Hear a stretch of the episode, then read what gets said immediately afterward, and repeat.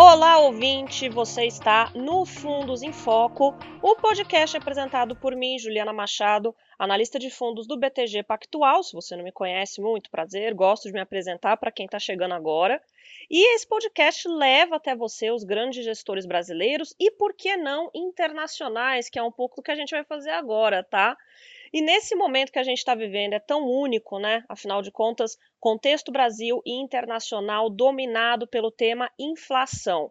O Brasil já convive com isso historicamente. Acho que você aí do outro lado, melhor do que ninguém, sabe disso. Quando vai lá no mercado, vê ali qual é a situação dos preços, fica angustiado, fica angustiada. Então, esse é o momento da gente conversar um pouquinho do porquê que essa alta de preço está acontecendo e por que de forma tão coordenada em várias economias, inclusive as economias desenvolvidas. E isso, claro, tem um efeito também sobre nós, né? Caso você não saiba, o Brasil não é uma ilha, então a gente é afetado também pelo que acontece lá fora não bastassem os nossos problemas. E qual que é esse efeito? Quais as perspectivas? Você deve estar se perguntando, né? E aí que eu convido, né, trouxe aqui para falar com a gente um pouquinho desse tema, a Gabriela Santos, que é estrategista de mercados globais do JP Morgan, para nos ajudar a falar um pouquinho desse assunto. Bem-vinda, Gabriela, tudo bem contigo? Como é que você está?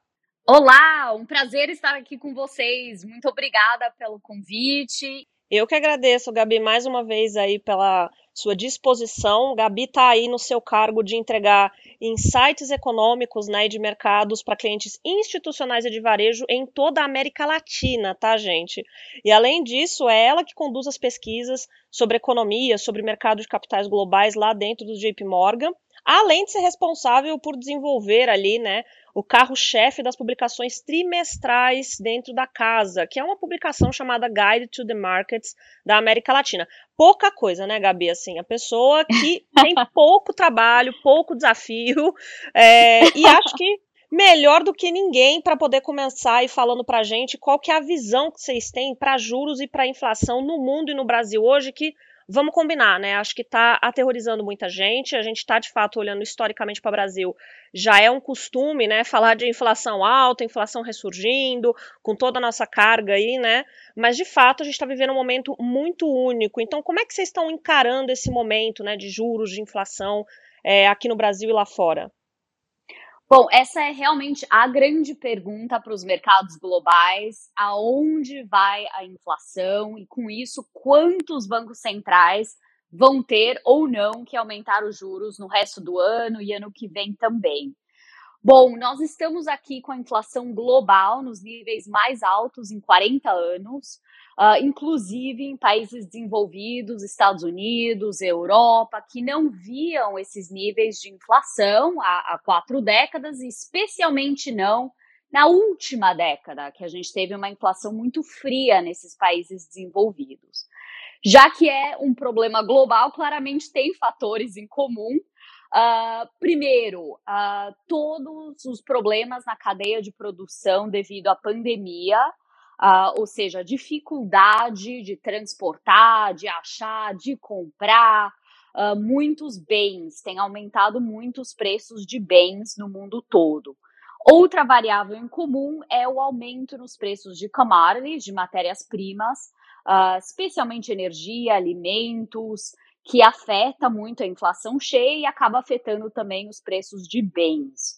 Uh, isso já vinha acontecendo por causa de uma demanda que estava voltando, mas claramente ficou ainda pior com a guerra na Ucrânia e a preocupação sobre a oferta desses commodities da Rússia. Em alguns países, como os Estados Unidos, por exemplo, tem um outro fator aí mais estrutural acontecendo também, uh, que é o aumento dos preços, uh, especialmente de aluguel, Agora os preços de serviços estão aumentando também, porque a economia está claramente forte demais, acelerando demais, está causando agora pressões uh, um pouco mais estruturais. E por isso a mudança de comunicação dos bancos centrais globais, agora muito mais focados nesse problema de inflação em tentar normalizá-la ao longo do ano e ano que vem. Então, muita reprecificação das expectativas de juros. Nós esperamos uh, muitos desses fatores mais de cadeia de produção, commodities, esperamos que vão começar a melhorar na segunda metade do ano. E aí, devagar, a inflação global vai normalizando ao longo do tempo. Para os bancos centrais, eles realmente querem voltar ao neutro o mais rápido possível, especialmente nos Estados Unidos. Uh, a grande incógnita é quanto mais vai ser necessário ano que vem. Será que vai ser necessário frear a economia? A gente ainda não sabe. Vamos ver o que acontece com essa, essas, esses itens aí mais estruturais da inflação americana. Para isso, a gente vai ter que esperar um, alguns meses ainda. Perfeito. Que é ter um pouco de paciência, que é uma coisa que o investidor tem uma certa dificuldade quando a gente está falando de Brasil, porque o, o, ritmo de Brasil ele é bem diferente de mundo, né? Quando a gente fala de é, tanto operações no mercado financeiro quanto de acontecimentos, né? Aqui a abertura da inflação e a alta de juros é uma coisa muito é, é, dinâmica até, né, Gabi? E, e bem, bem forte historicamente, tanto que é uma das razões pelas quais os gestores mais ganharam dinheiro, né? Se a gente for olhar historicamente uh, os produtos multimercado macro aqui no país, ou seja, se posicionar em títulos públicos, na curva de juros, que são os contratos é, de juros futuros negociados aí na, na B3, tudo isso sempre foi ali uma, uma, uma parte bem importante para o Brasil, né? Agora a gente tem isso também acontecendo uh, em economias como a dos Estados Unidos, que até como você comentou, né, está de fato bem forte, desemprego voltando aí para os níveis mais baixos desde o começo da pandemia, né, segundo o que saiu dado recentemente, quer dizer, economia muito forte, para quem não tem aí na cabeça muito claro, né, isso significa maior consumo, maior consumo, você tem uma disparada aí da inflação, os índices de preços começam a reagir, começam a responder a esse aumento da demanda, tá? E aí uma forma de controlar isso é tentar frear, né, deixar o dinheiro mais caro e deixar o crédito mais caro, que é via alta de juros, certo, Gabi? Expliquei direitinho? Exatamente. Não, perfeito.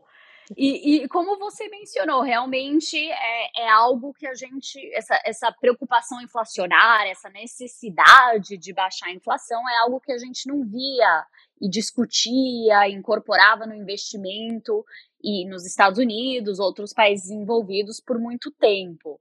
Uh, então, isso está realmente afetando os mercados, né? Claro, tem essas expectativas de juros mais altos têm que ser precificado na curva de juros, com isso, uh, os juros têm aumentado. Uh, aqui fora a gente pensa muito no retorno de renda fixa como um retorno total, que incorpora tanto o cupom quanto o movimento do preço uh, do papel, que é marcado ao mercado todo santo dia. E com esse aumento de juros, o preço dos papéis cai, com isso a gente tem tido retornos negativos na renda fixa global, uh, acima de 10% negativo esse ano. Um ano realmente muito, muito difícil para renda fixa. Tem causado também volatilidade no mercado acionário, já que Uh, o aumento de juros uh, faz exatamente com que o dinheiro não seja mais uh, barato ou, ou, grátis, quase estava.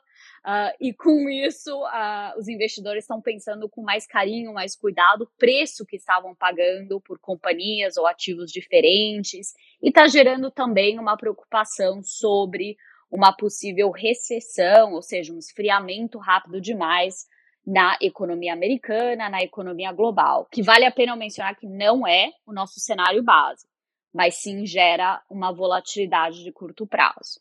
Muito bom. E qual é o cenário base que vocês trabalham aí, Gabi, considerando que recessão seria muito severo, até para uma economia que está bastante punjante, né? Mas o que, que vocês acreditam que possa acontecer? Eventualmente essa economia é, ficar só, eventualmente com números um pouco ali mais flat, né, mais estáveis? É, pode ter uma piora significativa, mas não uma recessão? Do que, que a gente está falando exatamente no cenário de vocês? É, esse eu acho que é a, a pergunta que os investidores estão tentando descobrir agora, né? Para onde será que a gente vai? A economia está forte, ok, mas e daqui para frente? Ela vai desacelerar para um ritmo normal? Ela vai desacelerar para ficar estagnada? Ou ela vai desacelerar até chegar numa recessão? É isso que está gerando toda essa volatilidade, essa incerteza. O nosso cenário base é que sim, ela desacelera e deveria desacelerar. A economia americana está forte demais, crescendo num ritmo uh, médio nos últimos dois trimestres de mais de 3%, que não é normal para os Estados Unidos.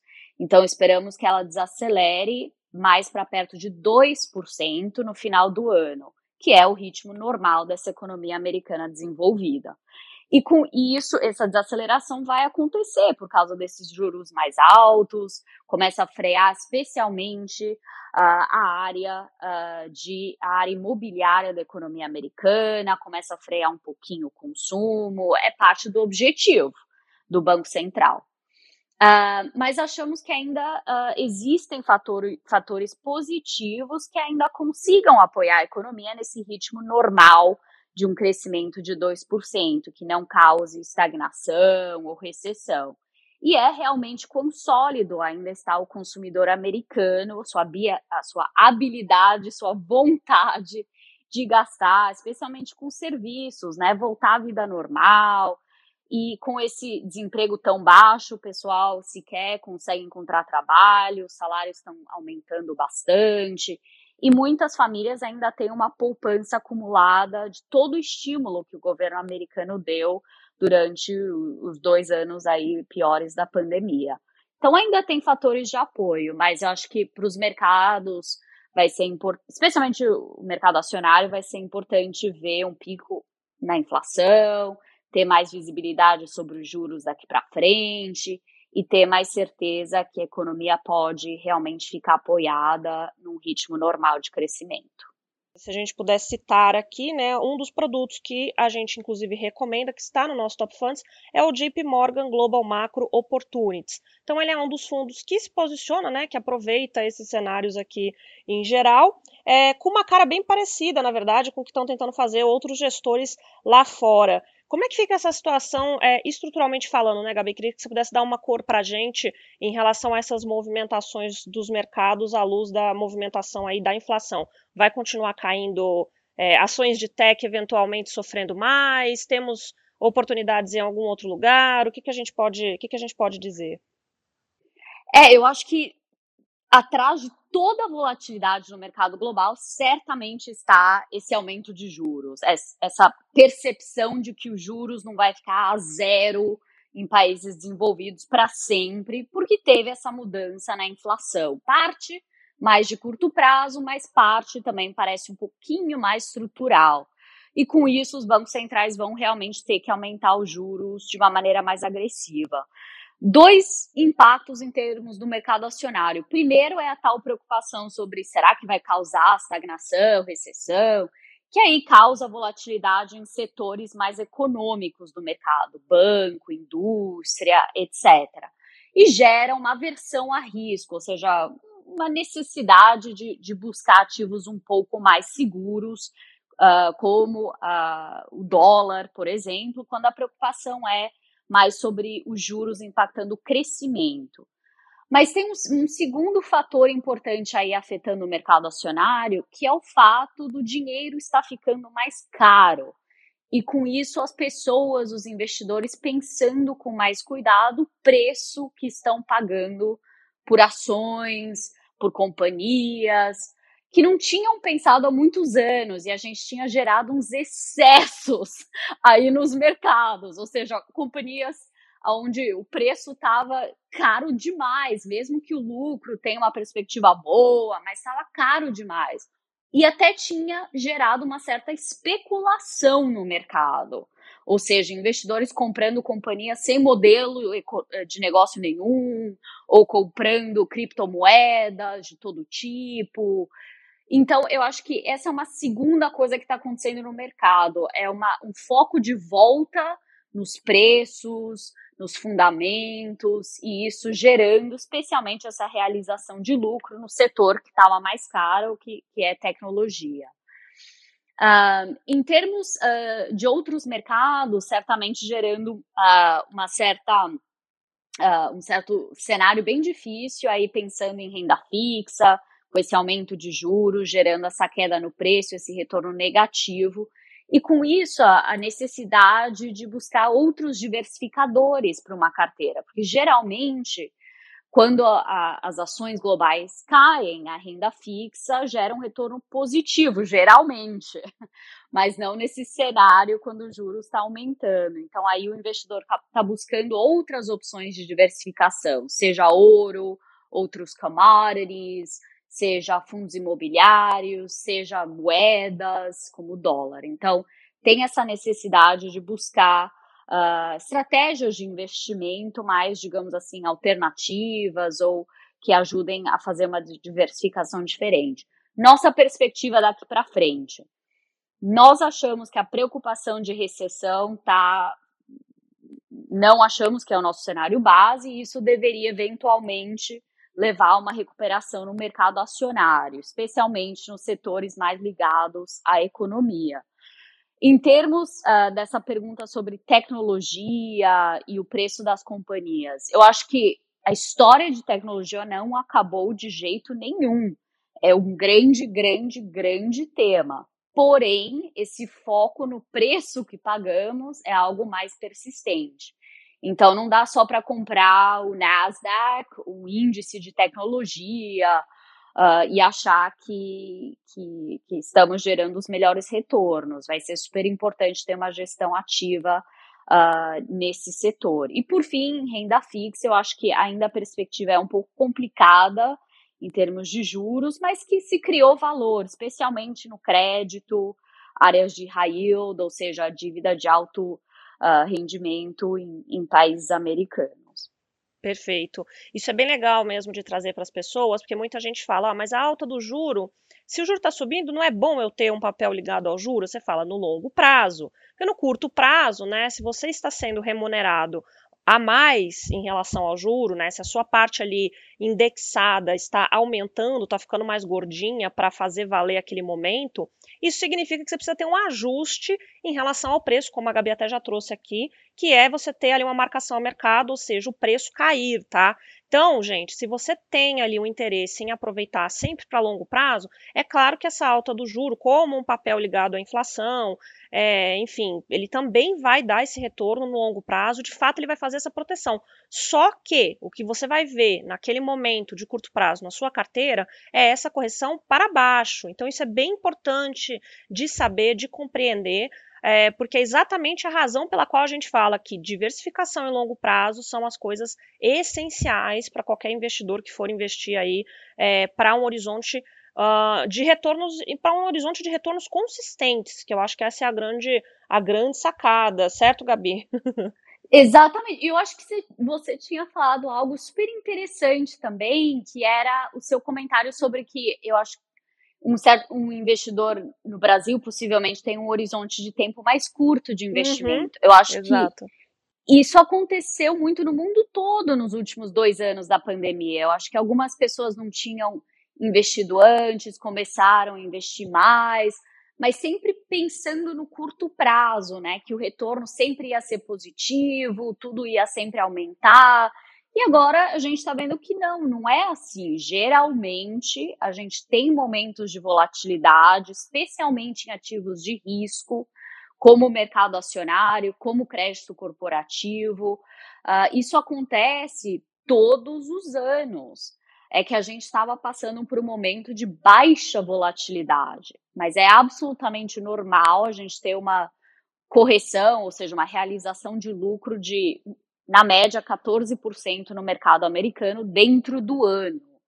Mas é aí que a gente tem que lembrar que ações não é um investimento de curto prazo, é um investimento onde a gente tem pouca visibilidade amanhã, mês que vem, mas a gente tem muito mais visibilidade sobre daqui a três anos, cinco anos, dez anos, porque aí o mercado tende a subir ao longo do tempo.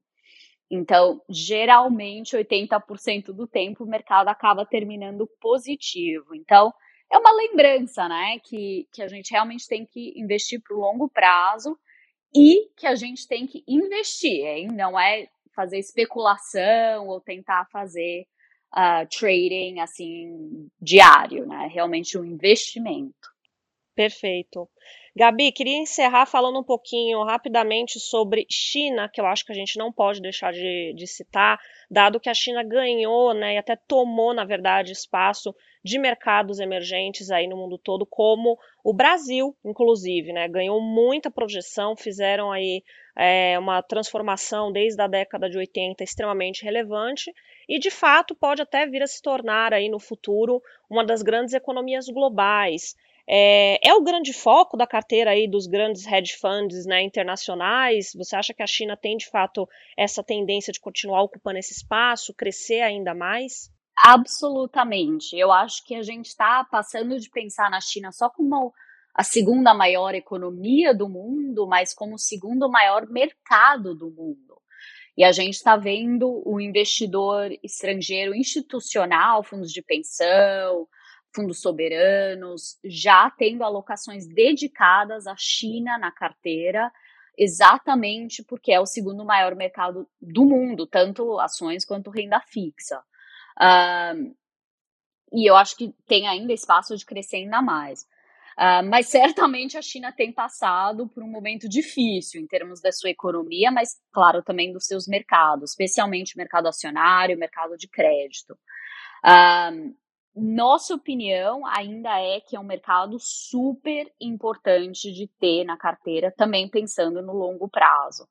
Uh, no curto prazo, certamente a atenção na China está na pandemia, o seu efeito na economia, uh, todas as regulações também que foram introduzidas, introduzidas ano passado, mas ainda achamos que tem muita oportunidade nos mercados chineses, é só que a gente tem que olhar para a nova, nova China. Ela não é uh, companhias mais de internet, certamente não é mais companhias imobiliárias ou uh, bancos, como era a velha China. É realmente focar em investir na nova, nova China, que são companhias uh, de tecnologia de negócio, é o consumo doméstico e é toda a infraestrutura de decarbonização da sua economia, e muito disso se encontra nos mercados locais chineses. É isso aí. Gabi, muito, muito obrigada pela sua participação. Foi um prazer receber você. Obrigada a vocês, adorei o papo. Obrigada. Muito obrigada a você também que está aí do outro lado ouvindo a gente. E não se esqueça que em 15 dias eu estou aqui de volta para mais um Fundos e Foco e mais uma conversa sobre coisas que podem ser importantes aí para sua carteira, aí para seus investimentos. Eu te vejo então em 15 dias. Um beijo e até lá!